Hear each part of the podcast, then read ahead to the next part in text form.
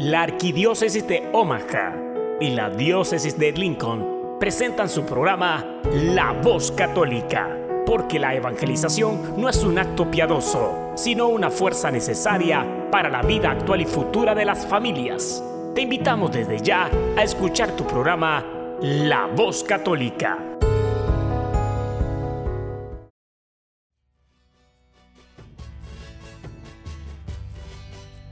Saludos a todos nuestros audientes a este su programa La Voz Católica, una colaboración de la Arquidiócesis de Omaha y la Diócesis de Lincoln. Yo soy Ricardo Izquierdo, director de Ministerio Hispano de la Diócesis de Lincoln y su anfitrión de hoy. Esta semana tenemos una entrevista con otro amigo mío, el padre Christopher Ortega. Él es de padres mexicanos, nacido en California, y es vicario parroquial de la iglesia Santa Teresa de Ávila en Albany, Georgia pero es conocido mucho más allá de su parroquia como bloguero y anfitrión de conversaciones informales. Él disfruta del ejercicio, los viajes y la cultura pop, y sus fanáticos siguen sus aventuras en Instagram, Facebook y Twitter. Este joven sacerdote nos cuenta su impresionante caminar de fe y vocación al mismo tiempo que transcurría la historia de conversión familiar. Bienvenidos.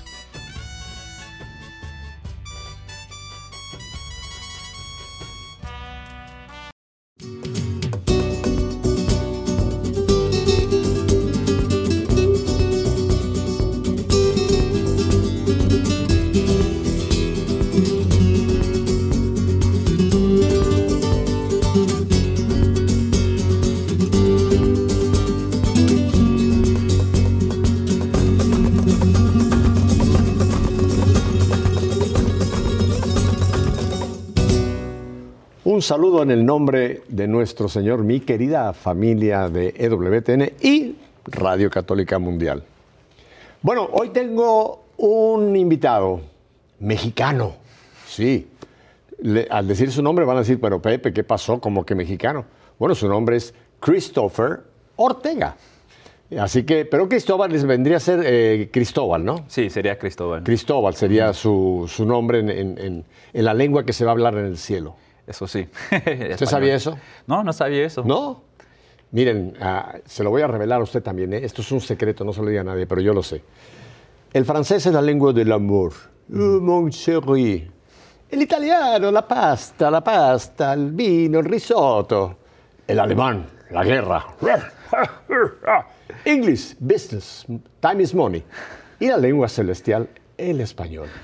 Así que si usted habla español, ya tiene, ya tiene un paso para entrar al cielo. Le faltan otros, pero por lo menos ya tiene la lengua y no, va a tener que ir al purgatorio a aprender español. Así que, Padre Cristo, ¿le puedo llamar Cris? Sí, sí, por favor. Para- así, así va más eh, ya con su apellido Ortega, Cris. Sí, señor, sí, así está Gracias, Padre Cris, por estar con nosotros aquí esta tarde, aquí en Nuestra Fe en Vivo. Sí, claro, es un placer estar aquí con ustedes. Ajá. Ya mencioné que el padre es de origen mexicano, ¿verdad? Cuéntenos, cuéntenos, porque yo soy muy metiche, muy preguntón y me encanta siempre andar metiéndome en la vida de las gentes. Luego me paran y me dicen, no pregunte. pero- Cuéntenos de, de- de su familia, padre Cris. Bueno. Porque usted no, usted no nació vestido de, negro. No, no, no, no, así, no. Usted no nació siendo sacerdote. No, era, era un niño normal como, como, como los demás cuando ¿Qué quiere decir? ¿Que los sacerdotes no son normales? Bueno, a veces dicen que no somos normales, que somos más, muy por allá, muy... No, no, no, Pero, o sea- pero no, sí, ah, yo nací, yo soy el mayor de tres, tengo una hermana y un hermano. Ajá. Ah, mis padres son de México, mi papá ah, es de Guanajuato, mi mamá creo que dice que es de, de Sonora, Sonora, México. Y mi mamá vino a los Estados Unidos cuando ella tuvo cinco años. Mi papá, cuando vino. De Sonora se movió acá. de- Ah. Bueno, de Sonora fue a Baja California, luego Tijuana, luego a, a Los Ángeles. Ah. Um, ya era pa- parte de, de cómo, cómo vino um, a estar con su mamá y su familia en Los Ángeles. Um, y mi papá vino a la edad de 18 a Los Ángeles y, y él tenía 18 y él oyó que había una necesidad, que alguien, a una señora necesitaba su carro, su coche, que, que un poquito de trabajo ahí y fue a trabajar sobre el carro. Arreglar algo mecánico Arreglar algo carro. mecánico, sí. Oh, tu- su papá Ah, sabía mecánica. Mecánica era carpintero también. Am, y bueno, ahí estaba. Mecánico y carpintero. ¿Sí? Sí, sí, ¿Las sí. dos profesiones? Las dos profesiones. Bueno, era más carpintero, pero él, ¿cómo se dirá? Un, un side job, un otro, otro trabajo Sí, de lo lado. otro. era Pero cuando fue a arreglar el coche no llevó un serrucho. No, Lo dejó la carpintería para. Eso sí. qué bonita profesión la de carpintero. Usted sabe que el papá de nuestro señor, su papá adoptivo. Sí, claro, fue car- San José. Y el señor fue carpintero también Eso por sí, muchos años, sí, así que es una profesión muy linda. eso sí. Ajá. Y luego, estando allí, se conocieron mi- mis padres. a- a- arreglando el coche. ¿Mm? Arreglando el coche. sí. Arreglando el coche. Él fue a la casa a arreglar el coche y mi mamá, mi mamá salió de la casa y cuando la vio, mi papá cuando la vio, dijo, wow. Y mi mamá cuando lo vio, dijo, "Ew, no. Um, y se, nomás digo, este, Este no. es un este". mecánico mugroso, lleno de grasa. Pero luego después de ese momento ya empezaron a conocerse ¿Qué, más. qué edad y- tenía su mamá cuando su papá se flechó ahí? que, que serían 10 17. Ah, una jovencita. 18, ya, era jovencita. Muy guapa. Ujú. Ajá, muy, muy, muy del norte de México, muy norteña. Muy, Eso sí. Sí. ¿No trae una foto de su mamá? No, no, no, no, no le digo que la saque ahora. pero- Ajá. Um, Pero qué bonito, entonces fue un encuentro casual, digamos, y- Sí. eh, con un coche descompuesto. sí, señor. O sea que si se le descompone el coche, si usted es soltero o soltera, a lo mejor el señor puede usar eso también para traerle un galán ahí que se lo arregle. Eso o, sí. o usted es la señorita que sale y se encuentra. Um, pero Eso, eso ocurre en Los Ángeles. Sí, eso ocurrió todo en Los Ángeles y ahí es donde, bueno, mi- mis padres se, se juntaron ah, y luego se casaron, se cas- bueno, se casaron por civil. Ajá. Ah, y yo nací en la familia, luego siguió mi hermana y mi hermano y era más al rato que mis padres se casaron por la iglesia. Oh, bueno, tuvieron una unión civil primero. Sí, después, tenían después ya una unión vino la- el sacramento. Ajá. Sí, sí, sí. Ajá. Y la, la historia de eso es bien bonito, que, um, bueno, yo, bueno, creciendo ya, entre- ah, entregándome los- mis estudios y en la escuela, a la escuela pública, um, estaba yendo al grupo de jóvenes, empecé a entregarme más en la fe, ah, aprendí la ¿A un, fe con un de mi grupo de mamá. jóvenes de la escuela? Bueno, ah, perdón, el grupo de jóvenes de, de la iglesia. Ah, de una parroquia. Sí, de una parroquia. Ajá. Y ahí es donde pa- era parte de la de- del programa de confirmación. De a confirmarse uno, debe ir a- al grupo de jóvenes. Ah, o se iba a confirmar usted y tenía que pasar por el- la preparación para... Sí. Ajá. Y es allí donde aprendí mi fe, aprendí más. Déjame le pregunto. A ver. Cuando le dijeron que tienes que ir al grupo de jóvenes para la confirmación, ¿fue usted feliz de la vida o fue porque tenía que ir? Tenía que ir. No quería ir. No quería ir nada Me ni, lo las clases. Porque las usted clases. tiene cara de, de latoso. no, no es cierto. o sea, usted era un joven eh, con sus amigos y demás, o sea, que no, no andaba buscando lo religioso necesariamente. No, no, no, no. Yo, yo me quedaba en mis estudios. A mí me gustaba estudiar y así me, me, me enseñó mi mamá, mi papá, nomás a poner mi, toda mi energía en los estudios. Um, y ahora, pero entendiendo que ir a la- las clases de confirmación, ir al grupo de jóvenes, como que no quería ir, pero necesitaba ir y pues iba. Y allí me acerqué más al Señor, me acerqué más eh, en la fe aprendí más de, de cómo vivir la fe. Estaba yendo al grupo de jóvenes los domingos, también tuvimos grupo de jóvenes el miércoles. Y yo me estaba saliendo de la casa a ir al grupo de jóvenes. Me, ya me estaba gustando, me estaba encantando ir a la iglesia. Y bueno, mi hermana, mi ¿Qué le gustó? ¿Qué le gustó de la iglesia? ¿Qué es lo que me gustó? Me gustó la, la fraternidad, me gustó que había amigos, me gustó que la fe era algo real. Am, Oh. Era algo que podía entregarme con el corazón a entender que había alguien que me amaba. Am, tener una experiencia allí. am, también fuimos a un, a un retiro de 3.000 jóvenes, adolescentes. Un retiro de 3.000 jóvenes. Y son la- ¿Qué, las, las- dormían en, en literas en el piso o, o en el...? Era una universidad. Ah. Era una de las conferencias de, de la escue- ah, bueno, de, de Steubenville. Ah, las conferencias de Steubenville hacen varios retiros durante el verano. Y durante, Universidad Católica, la de Steubenville, por Sí, es una claro. universidad católica. Y toma, ah, hicieron un retiro ah, en el estado de Arizona. Y bueno, mi parroquia y varias otras parroquias fueron a. Arizona. Y allí tuve una experiencia con el Señor. Am, salí de, de allí conociendo al Señor, conociendo que Él me amaba. um, que había alguien que me amaba. Le, le qui- quiero que profundizar en este punto, porque miren, nos ven muchos jóvenes y quizá lo que usted está compartiendo ahora han de decir una experiencia con el Señor. ¿Pero qué es eso? ¿Cómo que con qué Señor? ¿Y cómo una experiencia con el Señor? ¿Qué, pa- qué pasó en ese retiro? ¿Qué fue? ¿Una charla? ¿Un canto? Era ¿O un sacerdote nosotros- que le habló? ¿Qué fue? Parte de la experiencia es que le están dando una- un ambiente para los jóvenes, para los adolescentes. Había música, había charlas, gente que, que, bueno, estaban animados por la fe. Y yo sabía que el Señor me amaba, yo sabía que Él, que él me quería, pero no lo entendía completamente y era durante un momento de adoración con el Santísimo. Salieron con el Santísimo. Ah, y era allí que, que experimenté algo bien profundo, que empecé, empecé a llorar y yo dije, ay, estoy llorando, siempre lloro durante adoración. ¿Por qué? ¿Quién sabe? No sé. Pero nomás a verlo, nomás a ver al Santísimo, nomás tenía mis ojos fijos sobre él, a él. Y Bueno, es que usted sabe, padre, usted ya lo sabe ahora como sacerdote. En el Santísimo no estamos viendo un pedazo de pan Pues y un- una custodia de oro muy bonita. Ahí está Cristo, Eso sí. bajo esas especies. Pero ahí está Cristo, o sea que la experiencia que tenemos no es por el pan, digamos, que uno piensa, sino ese toque viene directamente de Cristo que está presente sí. bajo estas especies, ¿verdad? señor. Eso- esa fue la experiencia que usted Sí, tuvo. a tener, un a- encuentro a con entender- Cristo. a tenerlo allí era un encuentro con Cristo. Exacto. Y a conocer su amor, conocer que él me estaba, que él me amaba y, y era una experiencia que, bueno, claro, en la imaginación, pero algo bien espiritual que estaba, que lo veía, que veía al Señor, que lo veía que él me estaba hablando, que él me estaba enseñando su amor. Y bueno, claro, uno puede ¿Qué edad experimentar tenía, el- qué edad tenía usted?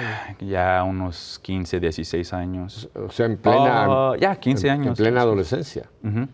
Porque muchos jóvenes piensan que esto que usted está mencionando es para los viejos. Ah, no. No, no, que un joven de 15, 16 hay que pasar música, el rap y la vida alegre y la pachanga. Y, y desgraciadamente lo que ahora muchos jóvenes no piensan que a esa edad hay que darle vuelta al sexo y si le entramos a la marihuana pues vamos por ahí o otra cosa.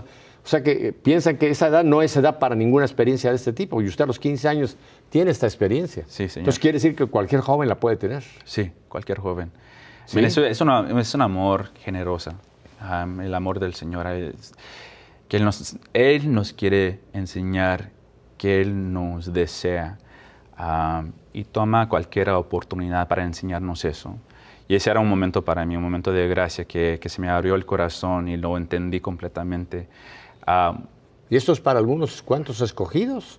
no, es O- para... Es o para Cristo quiere a quiere amar a todos. Él Ajá. Quiere enseñar el amor de su Padre a todos. A todos. A todos. Dígalo fuerte. A todos. A todos. Eso. No a un grupito selecto que fueron los 12 que escogió. A todos. ¿Ya le quedó claro? Ok.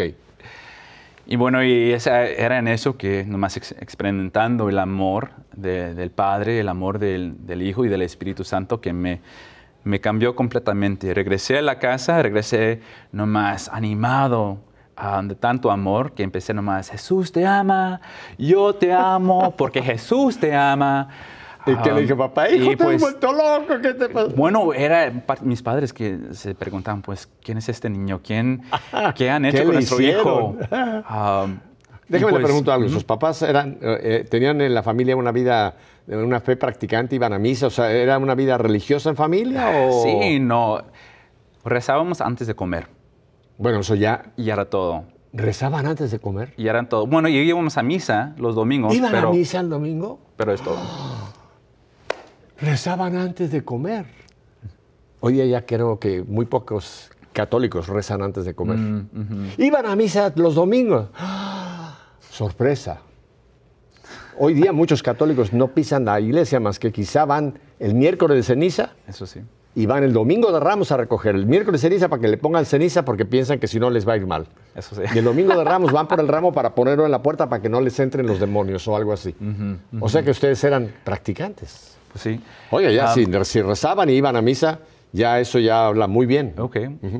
Um, y pues eso era nuestra fundación, pero a la misma vez había algo, una tensión allí en la familia, porque yo me estaba dando más a, mi fe, quería ir quería practicar más, quería uh, practicar más la fe, ir con los grupos de jóvenes, hacer retiros, y era un, una tensión, porque para nosotros como latinos, mexicanos, mi familia, la familia era bien importante, pero yo sentía que no me estaban dando lo que yo quería, no me estaban dando la fe. Yo quería la fe y, y iba al grupo de jóvenes.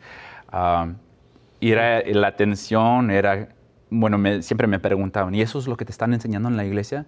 Siempre a ir con el grupo de jóvenes, pero nunca estar con tu familia, nunca compartir con ellos. Y yo les dije, ay, es que no entienden, no celosos. entienden. Um, Ajá. y era más al rato um, Ajá. que empezaron a entender un poco más. Y claro, ya que, que yo estaba madurando ya con, con, ah, con cada año, Déjeme entendiendo la, la importancia de la familia. Eh, ¿Tenía usted novias en aquel tiempo?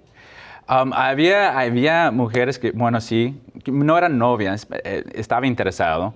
Eran Um, proyectos. uh, o, say, I mean, no diré proyectos, pero había algo allí, sí, había atracciones y había momentos Me en interesa este punto porque usted ya le acaba de poner una palabra muy... Había atracción, o sea, usted era un hombre normal. Yeah.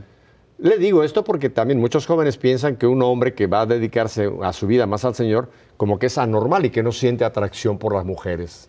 ¿Entiende? No, Yeah. no, no, es normal. O sea, que usted acaba de decir algo que es muy normal, sí. Usted tenía Pues atracción sí. por las mujeres. Y, I mean, en mi, en mi mente yo entendí que iba a ser un, un- un padre de una familia, yo iba a tener niños y, ¿Cuántos quería usted? ah, bueno, yo quería niños, eso es todo lo que quería. Los que vengan. Los que vengan.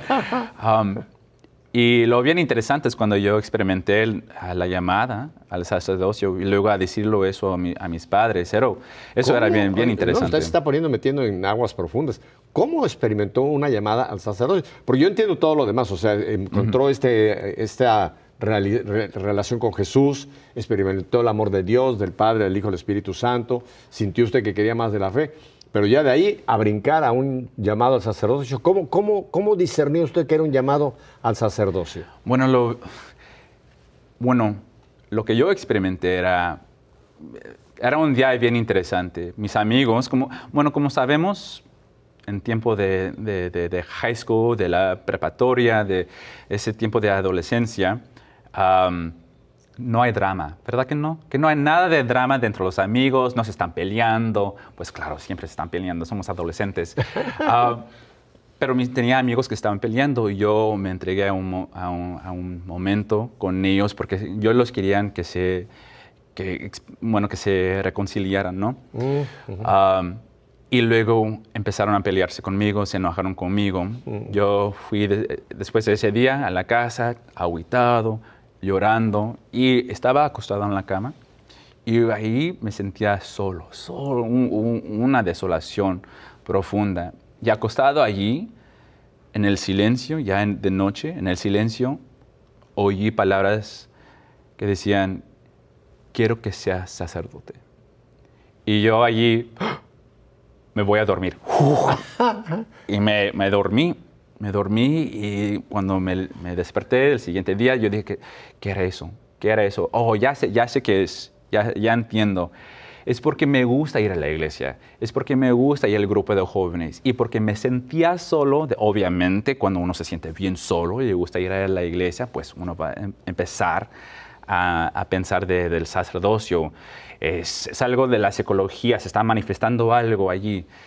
Y ¿No pensó que era el diablo que lo estaba engañando? no, yo, yo ¿No? inmediatamente yo dije, es algo de mi mente, me estoy poniendo, me estoy Volviendo vol- loco. volviendo loco, estoy oyendo voces, eso es lo que es. Ajá. Pero Pero aclaro una cosa, porque la, la gente, cuando uno dice oigo voces, no quiere decir que oyó una voz como en el tabor, una voz que bajó de la pared, eh, hacia- es una voz interior. era una voz interior, Eso es como lo importante, oí en- claro. en, mi, bueno, en mi imaginación, Sí, sí, una sí, voz sí. así. Ajá. Ah, pero después de ese momento empecé nomás caminando a la clase, caminando a est- mi, clase de matemáticas o de lengua, de inglés, ah, que estaba pensando del sacerdote, estaba pensando, imaginando, allí nomás con mi mochila, caminando, y podía ver el sacerdote en mi mente. El, el sacerdote estaba celebrando la misa o el sacerdote oyendo confes- confesiones. Y de repente, en mi, en mi imaginación, el sacerdote se convertía a mí Y era yo que estaba celebrando la misa, era yo que estaba oyendo las confesiones. Y yo paraba allí en, el camino a mi clase, nomás me paraba dije, ¿de dónde vienen estos pensamientos? ¿Y por qué me están viniendo esto? Y nomás me preguntaba, ¿de dónde viene esto? ¿Qué, está, qué me está sucediendo?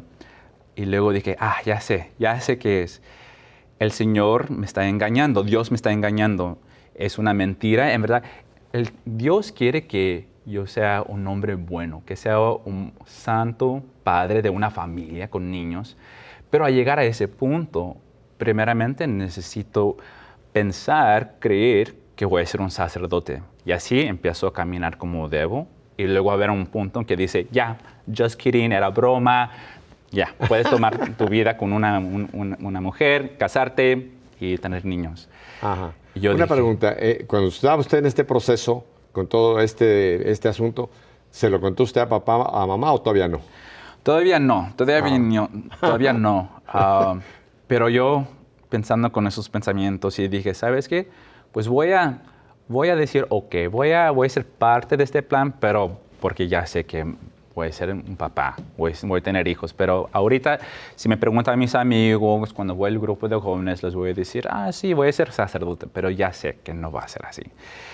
Ah, pero luego vino ya con el tiempo, con los últimos años de la escuela, empecé a decir, ¿sabes qué? No creo que el Señor me está engañando, creo que, creo que es un deseo del Señor y creo que es un deseo mío. Ah, y cuando empecé a, a, entender eso, como me dio más paz. Ah, y luego vino un tiempo a decirles a mis padres, y eso era bien interesante. estuvimos, eh, estuvimos afuera eh, en un parque había otros adultos ahí, otros padres de otras familias y, y pues yo estaba comiendo, comiendo mis, mis nachos allí y se acercaron todos los adultos y siempre le preguntan a los que están en la prepa, no en el high school, ¿qué vas a hacer cuando, cuando eres un adulto? Y bueno, me preguntaron.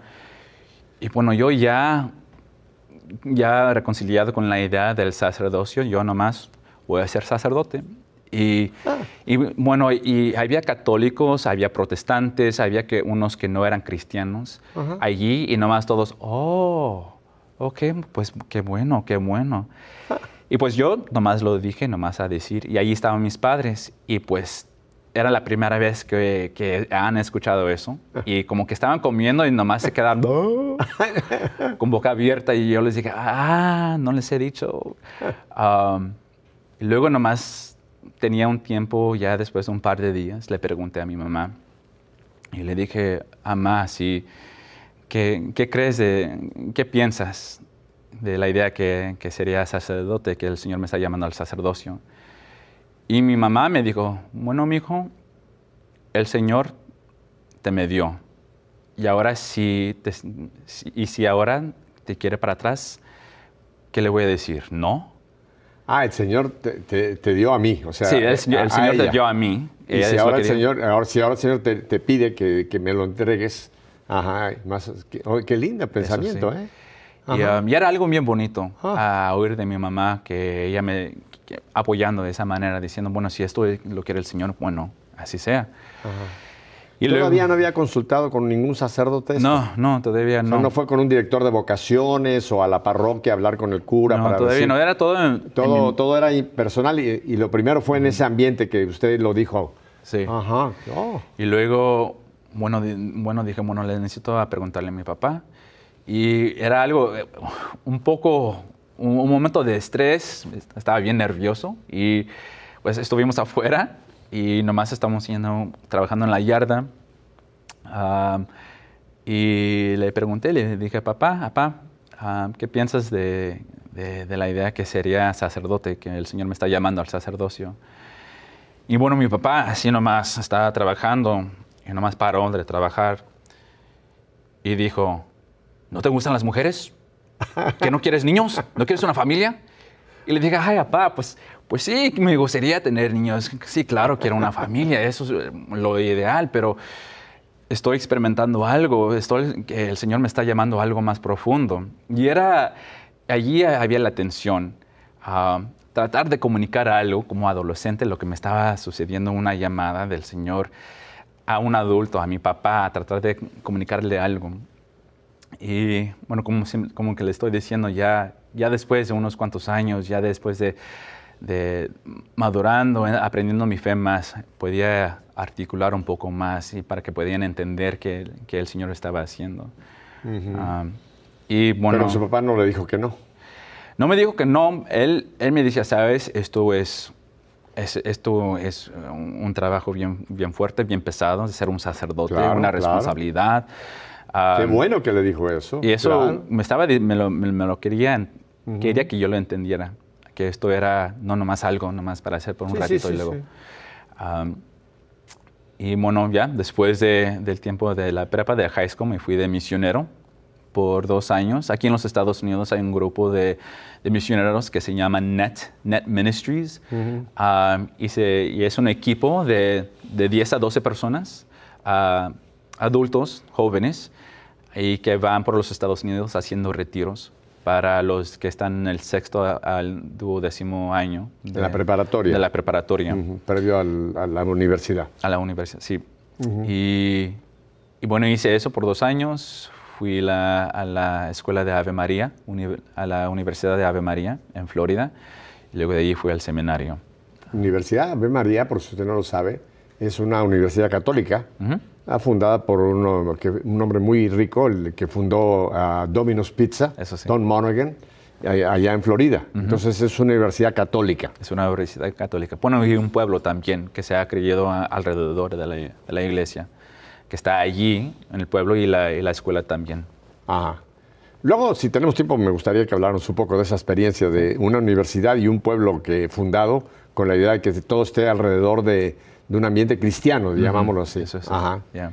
Oiga, ¿y cuándo es que usted pregunta a un sacerdote o a un director de vocaciones o al párroco? ¿Cuándo habla usted con alguna ya persona ordenada para discernir eh, su llamado? Bueno, con eso ya, ya estaba yendo de, de- estaba de misionero, pero ya tenía una relación con mi párroco, le estaba diciendo cada vez en cuando que estaba pensando en el sacerdocio. Y no- él nomás me animaba, que siguiera mi fe, hacia ese, eh, que sea misionero. Y lo que él quería, am, ese, ese sacerdote, el padre Juan Montejano, él, él quería que me salía para ver más, para ver cómo el Señor, cómo el Señor nuestro Dios está trabajando por los Estados Unidos. Y él, me, él me animó a ir al grupo de, de misionero con Net Ministries. Um, y es por ahí, bueno, con el contacto con él. Y luego cuando estaba en la universidad en Florida, um, en Ave María, ahí es cuando ah, hablé al diócesis de Savannah, Georgia. Ahí es cuando empecé a hablar con el director de vocaciones allí. ¿Y por qué se le ocurrió Savannah, Georgia y no Los Ángeles, eh, California, donde usted se, se crió? Bueno, Pregúntale a Jesús. Él me llamó. Um, y en verdad eso es lo que es. Um, lo, que, lo que estaba experimentando yo, por ser misionero, estaba viajando por todos los Estados Ah, Unidos. ¿Conocía usted? Y pues, empecé a conocer mucho más, pero a la misma vez toda mi familia, mi cultura, todo lo que entiendo está en Los Ángeles. Y a sentir que el Señor me estaba llamando a Georgia, al diócesis de Savannah, eso era algo bien raro, bien diferente. Ajá. Y pues yo nomás dije, ok, pues voy a, voy a intentarlo y voy a contactar a- al director de las vocaciones de allí. Ajá. Pero es curioso, yo, eh, a mí me llama mucho la atención esto porque tantos lugares que hay en Estados Unidos, ¿no? Eh, está Dallas, donde hay muchos hispanos, está Miami, donde ya de- creo que no queda ningún americano, creo, me parece. Eh, bueno, está, eh, qué sé yo, Phoenix en Arizona, un montón de ciudades muy hispanas. Pero Savannah, Georgia, no es una ciudad muy hispana en ese sentido. No, no, no. En, en verdad, el diócesis de Savannah es, creo que los números son que es, es 3% católico. Ah, ser católico es una minoridad. Ah, y ahí lo lleva el Señor. y allí, y, y bueno, y luego ser un latino allí um, es una minoridad más, ah, más grave o no sé cómo, cómo Sí, sí, sí, eso. sí. Bueno, a Madre Angélica, una monja de clausura en Ohio, en el estado de Ohio, el Señor la trae a Birmingham, Alabama, donde son 2.5 apenas los católicos, Yeah. a, a fundar un convento de clausura. O sea que a veces el Señor hace cosas que nos pueden parecer locas, ¿verdad? Eso sí. Sí, sí, nadie, nadie pensaría de Ohio a un, a un estado meramente bautista, a usted, de una población tan hispana a Savannah, Georgia, que también hay una minoría. Ajá, ajá. Padre, tengo que ir a, unas, a unos brevísimos mensajes. Está bien. ¿Verdad que es increíble cómo Dios va obrando en la vida de, de cada uno de nosotros? El Padre todavía tiene mucho que contarnos, así que no cambie de canal. No cambie de canal. Acuérdese lo que me dijo una vez alguien que me escribió.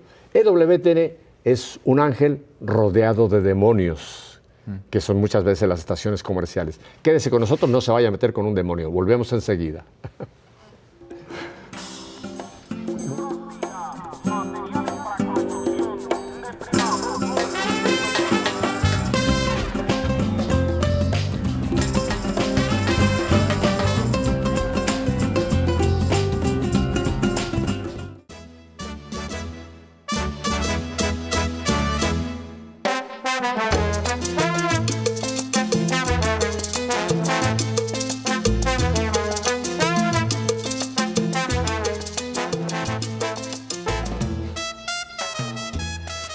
Sí, oiga, lo que vieron es, lo que vieron es correcto. Vieron al padre cómo estaba echándose sus pasitos.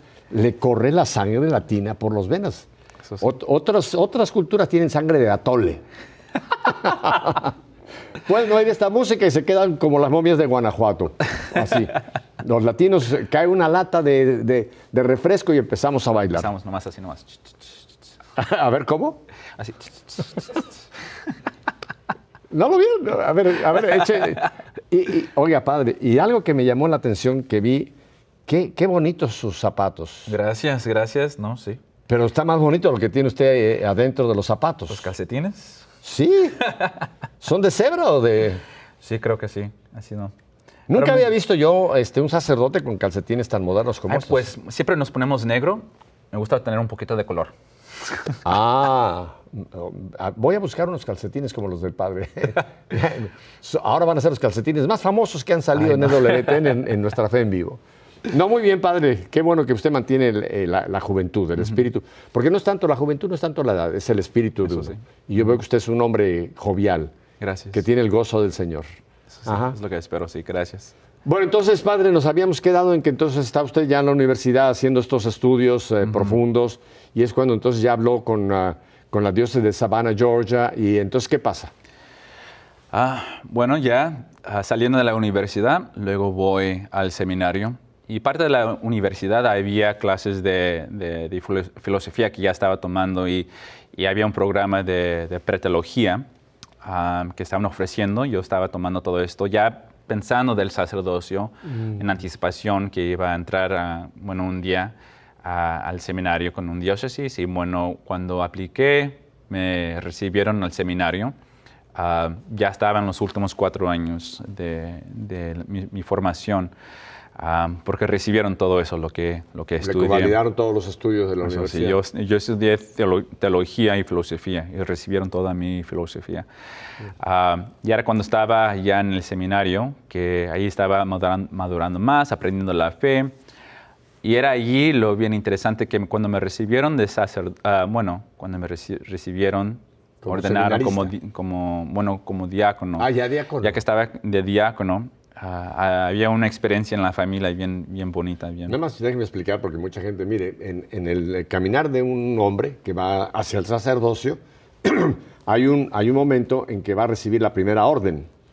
Ah, antiguamente era, pasaban por acólito, luego creo que había lector, y, o sea, pasaban por varios, digamos, ah, ah, títulos, pequeños títulos que no eran, li- no eran todavía de ordenación, pero llegaba un momento en que sí, ya había la primera ordenación eh, en el- como, como presbítero, antes del presbiterio, que es el diaconado. El diaconado, sí, señor. Ajá, perfecto. Entonces ya, ya usted ya estaba llegando, llegó al diaconado.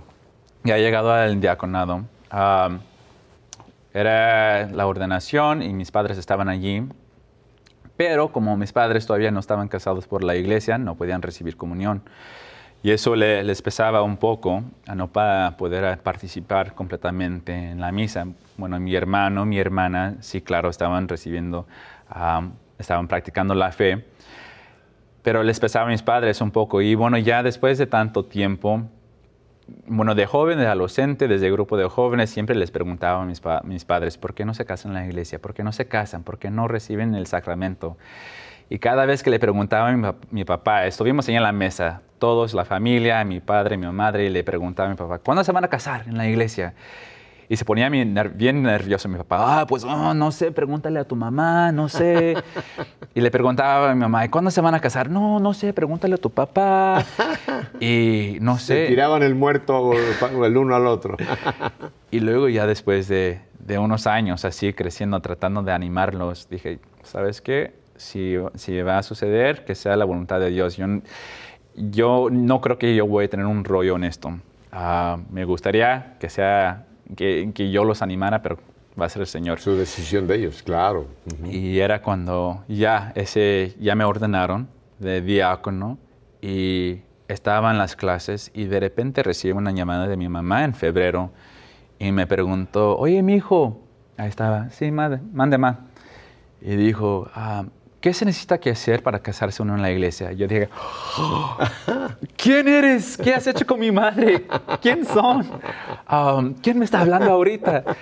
Um, y me empezó a decir una historia. Y era la, historia de, de, una señora. Mi mamá estaba ayudando en una escuela como una maestra y había una señora ya con unos cinco o seis niños. Y mi mamá un día le dijo, señora, como que, como que ya tienes otro, otro que nos va a venir, otro. Y la señora se dijo, no, no, no es posible. Si, es, si tienes razón, si estoy embarazada, no, lo voy a abortar. No quiero este mm. niño, ya no puedo más. Y mi mamá le dijo, no digas eso, ni que se te salgan de los labios esas palabras, porque no. Y empezó mi mamá nomás a hablarle a la señora, a decirle, si quieres, deme el niño, ah. deme el niño, pon mi nombre, pon mi información cuando ya nace el niño y deme el niño. y ah. animaba a la señora nomás que a salvar la vida de su niño. Y ah. luego un día vino la señora y le preguntó, ¿eres una mujer de tu palabra? Mi mamá dijo, pues sí, claro. Y dijo, bueno, me gustaría saber si, si gustarían ser los padrinos de, mi niño. Ah, no, no, no, entregárselo ya, sino... No, no, bueno, sí, bueno, eso, no entregárselo, pero ya se, ah, se, quedó con el niño y quería que mis, mis padres sean los padrinos del, mm, niño. Y bueno, mi mamá se, bueno, se, se, puso bien feliz, estaba hablando con mi papá, pero todavía no estaban casados en la iglesia. y todo esto me estaba comentando, me estaba diciendo mi mamá en el teléfono. Y que ella estaba, empezaba a planear, a decir, ok, ¿a qué iglesia podemos ir que nos pueden dejar ser padrinos, pero aunque no estamos casados por que la iglesia? Que no pregunten. Que no pregunten. y de repente ella estaba pensando esto y dijo, ¿qué estoy haciendo? ¿Por qué estoy haciendo esto? No, no, esto no, no es bueno, se debe que hacer todo bien.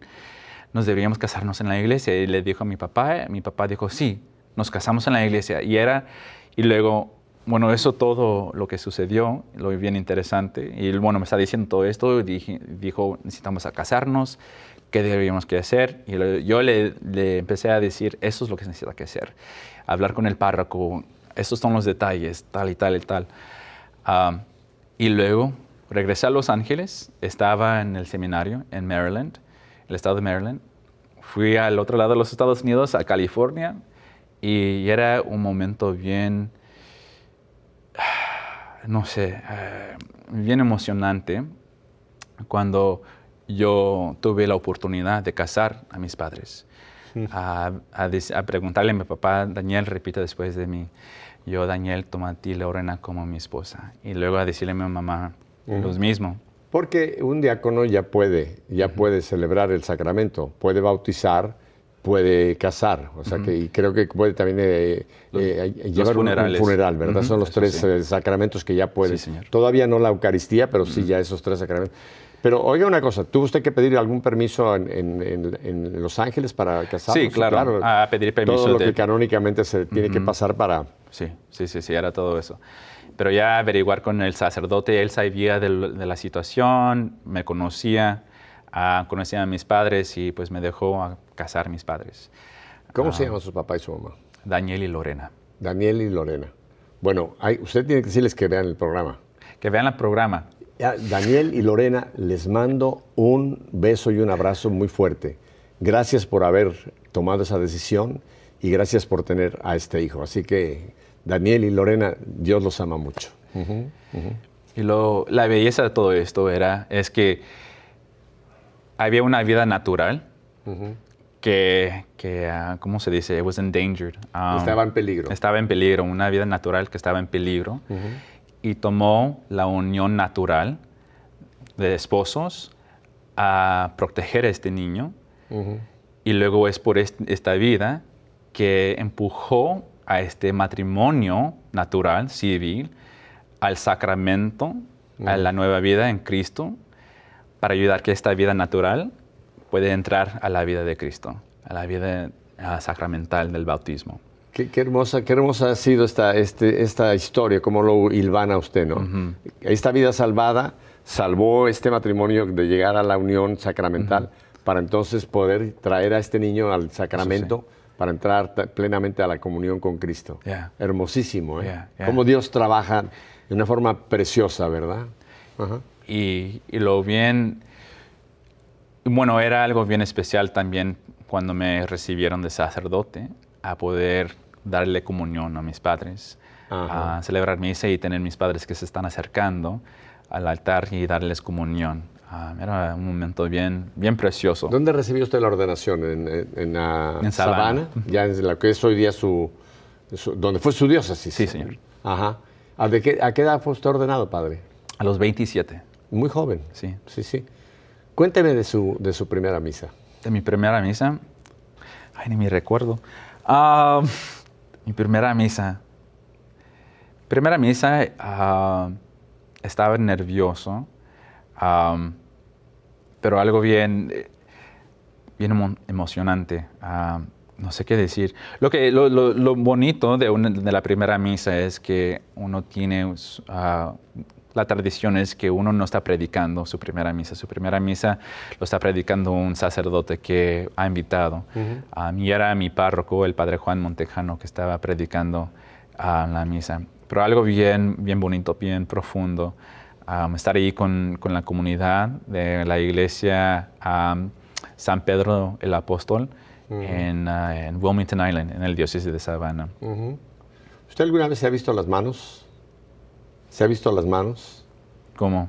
Sí, lo que esas manos, lo que Dios utiliza a través de estas manos, que esas manos pueden tomar un trozo de pan y un poco de vino y pronunciar las palabras y en esa mano Yeah. ese trozo de pan se convierte en el cuerpo de Cristo y ese poco de vino se convierte en la sangre de Cristo. ¿Sabe el privilegio que tiene usted en esas manos? Eh, a veces me pongo bien, ah, ¿cómo se dice? Me, me humillo. Soy Sí, bien- sí, sí, me siento bien humilde a nomás a reflexionar de eso, a ver que por medio de las manos, ah, de estas manos, ah, que el Señor está usando, está haciendo sus... sus- Ni los ángeles pueden hacer eso. Yeah.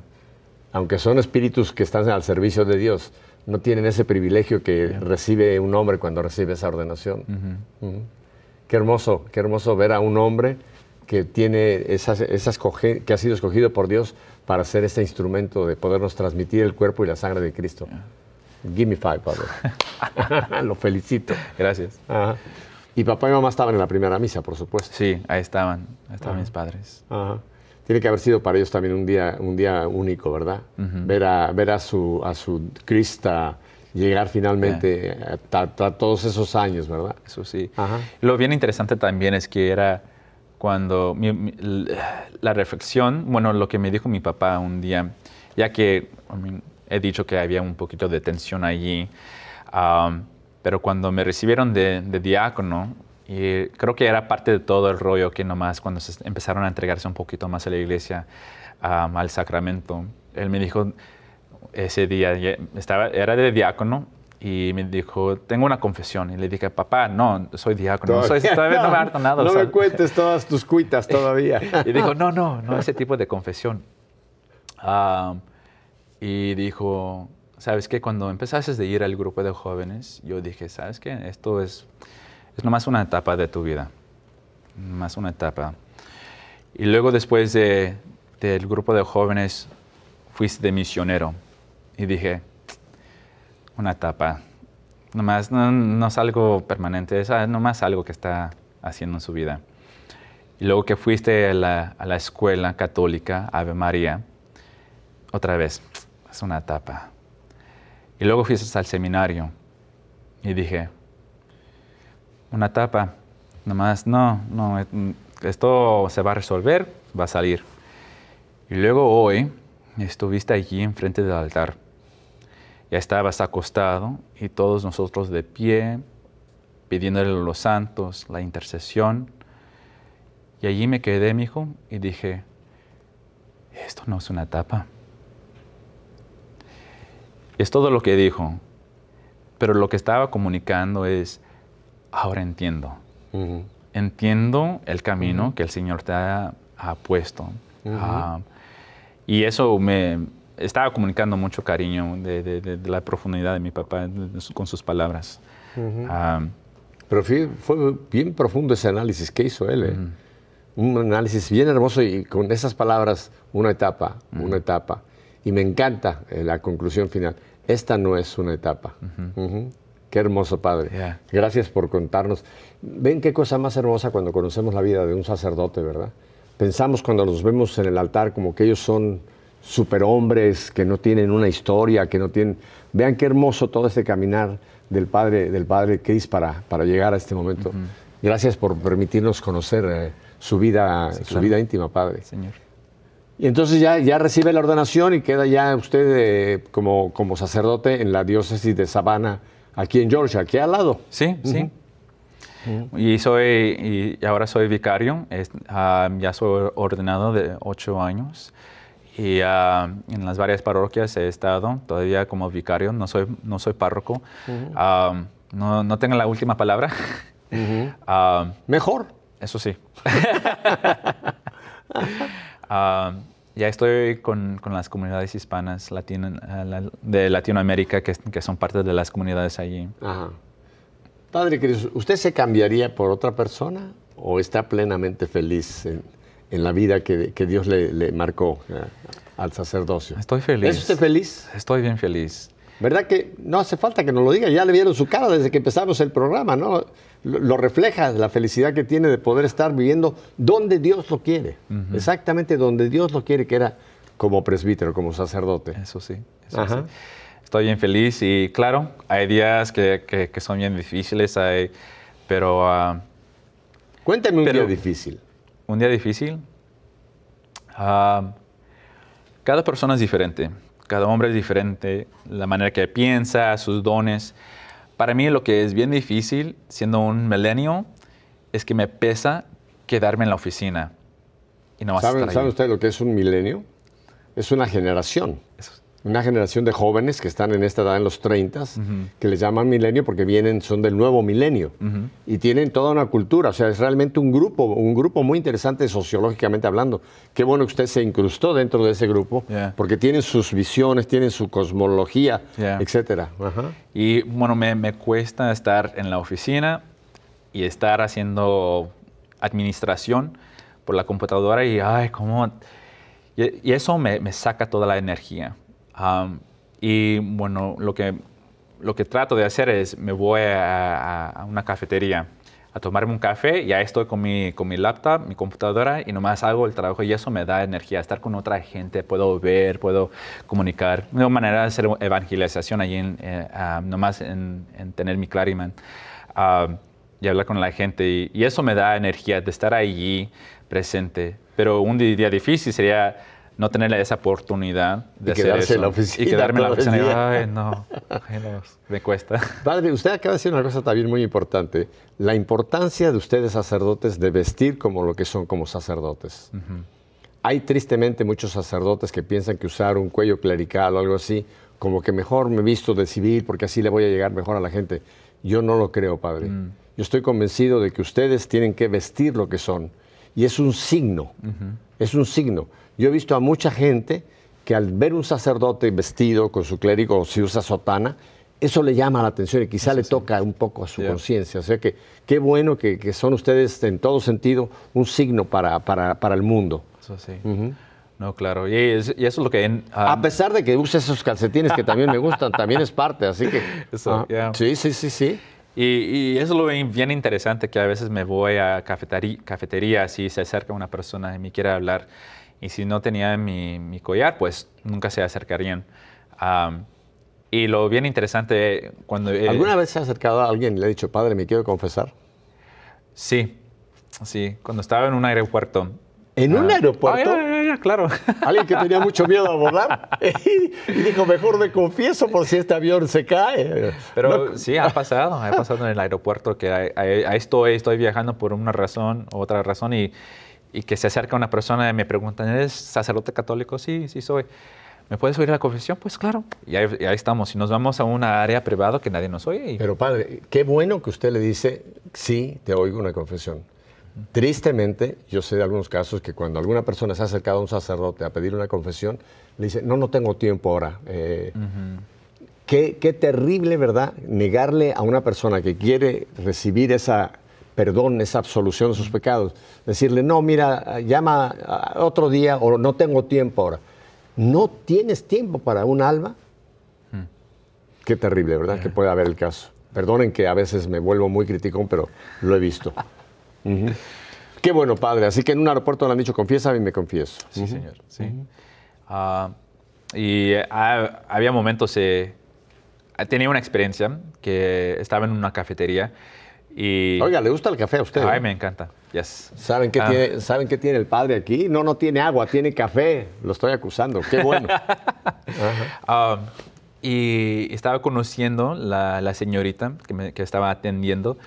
Y bueno, ahí estaba en mi, en mi Clariman y, y le estaba hablando de, de- de nuestra iglesia, es- le estaba hablando de Jesús y, y protestante, no era católica. Y me preguntó, ¿pero eres católico? ¿Eres sacerdote católico? Le dije, pues sí, sí. ¿Por qué? ¿Por qué me preguntas? Y dijo, pues se oye como que conoces a Jesús y que lo quieres.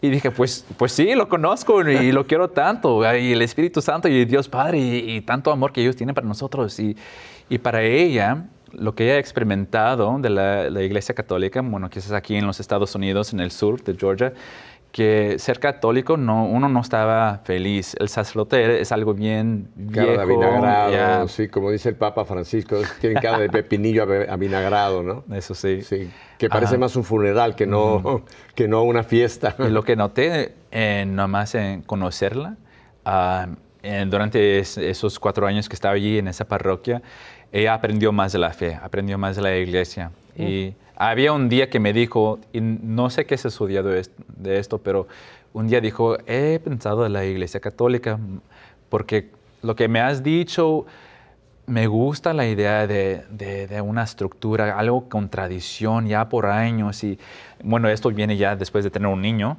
y que quería, le quería darle más a su niño. Y estaban pensando de la Iglesia Católica. Ah, y era algo bien bonito de oír que, que estaba en un camino, que todavía está en un camino ella. Todavía está en camino. Sí, Va a llegar. yes. Ya tiene el toque del Señor. Qué, qué- qué hermoso, Padre, esto que usted acaba de decir, porque muchos católicos no apreciamos la riqueza de lo que tenemos. Lo que usted acaba de decir, la tradición que tenemos, la estructura, que no estoy hablando de una estructura gi- rígida, sino que el- es el, el cuerpo de Cristo, la iglesia, la riqueza que tenemos. Y qué hermoso que otras personas lo descubren y muchos católicos que lo tenemos día con día no nos damos cuenta del regalo de Dios de formar parte de la Iglesia Católica Apostólica. Qué bueno que nos cuenta usted eso. Usted de los que no sabe lo que tiene, cuidado. Oiga, me estoy volviendo muy regañón. Ustedes- Qué hermoso, padre. Así que ese es un día bueno. Sí. Ya me contó usted un día malo, ahora, ahora un día bueno. Así que está feliz usted como...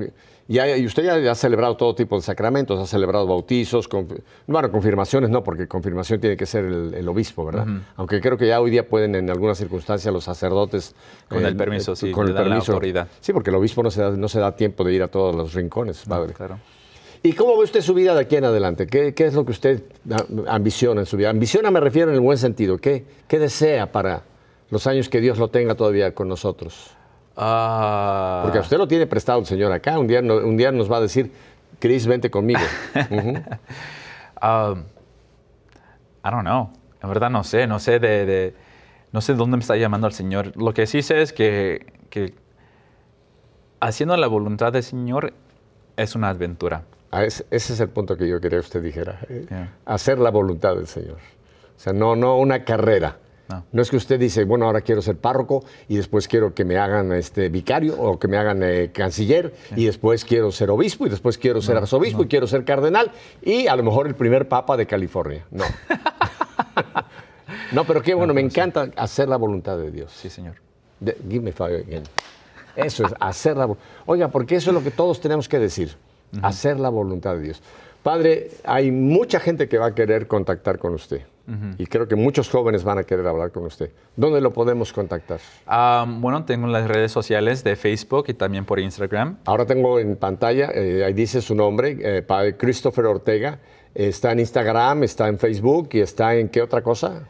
Ah, bueno, de Instagram y Facebook. ah, el Facebook es una página ah, pública ah, y ahí me pueden contactar, pero también por Instagram. En el Instagram hay un, ah, hay un botón para enviar emails y nomás también pueden enviar allí. ¿Y Me- cómo entra uno en Instagram o en Facebook? Eh, ponen eh, FR. Ah, sí. Eh, para Instagram es ah, arroba FR y luego la línea. No sé cómo es la, La línea, baja. la línea baja. La línea baja, CO, Ah, Eso es para, para Instagram. para Instagram. Arroba, luego FR, la línea baja y luego CO. Y la página de Facebook es ¿cómo es? Es, es FR. FR. Que Chris- que quiere decir father o padre. Ajá. FR. Christopher Ortega. La gente que lo tiene en televisión lo está viendo ahora, pero como nos estamos también mucha gente oyendo por radio, por eso lo repito, Ah. porque la gente de radio no lo puede ver, y Mm. lo están apuntando. FR quiere decir fry, ¿no? Father. Father, father, father. No fry, usted no es, usted no es monje. No, no. Padre, le agradezco muchísimo, el tiempo se nos ha ido. Quiero dejarle la puerta abierta para que en un futuro usted vuelva por acá Muchas para que gracias. sigamos conversando. Agradecido. Le doy muchas gracias, Padre, porque usted no se ha dado cuenta, pero usted se confesó con nosotros. Siempre nosotros somos los que nos confesamos con Él. Hoy se confesó Él con nosotros, ¿verdad? Así que muchísimas gracias, Padre. A ustedes. Creo que ustedes lo gozaron igual que yo, ¿verdad? Yo les voy a pedir algo. Oremos mucho por el Padre Cris. Oremos por todos nuestros sacerdotes. por favor. Porque no conocemos nosotros sus vidas. No sabemos todo lo que ellos tienen que enfrentar cada día, cada momento. Porque son humanos. Son seres de carne y hueso y son igual que nosotros. Pueden ser tentados. Pueden, pueden ser también sentirse tristes, sentirse decaídos. Y nosotros tenemos que orar por ellos. Así que yo les hago una invitación, ya que tengo aquí a este joven sacerdote. Oremos, oremos por nuestros, por nuestros sacerdotes. Ya saben, si Dios nos concede una semana más de vida, no un año, no dos años, una semana más de vida, Dios mediante, aquí estaremos el próximo lunes. ¿Nos quiere dar la bendición rápido? ¿A cuál? ¿Cuál cámara? A esta, rapidito. El Padre y Hijo y Espíritu, Santo. Amén. Amén. Amén. Gracias, De Padre. nada. Buenísimo. Gracias, muchas gracias.